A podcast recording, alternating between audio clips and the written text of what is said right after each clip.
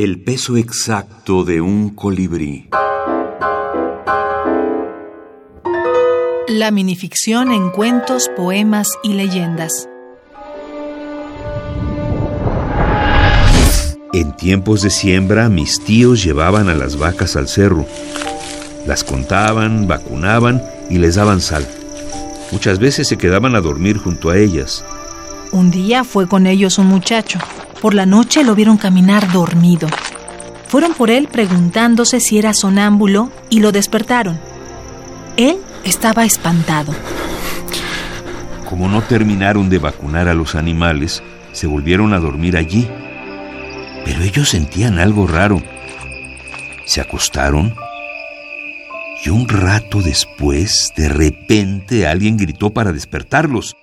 Vieron al muchacho elevado del suelo. Todos corrieron a bajarlo. Estaba bien dormido. Lo despertaron.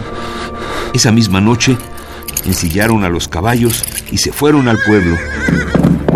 Ellos piensan que la bruja se quería llevar al muchacho.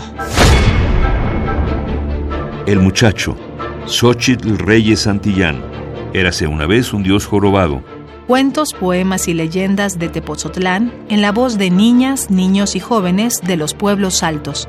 Ediciones Periféricas, México 2019. Lorel Manzano y Juan de Dios Maya, coordinadores. Una de las características que tienen los cuentos, poemas y leyendas de este libro es que la mayoría provienen de una vasta tradición oral.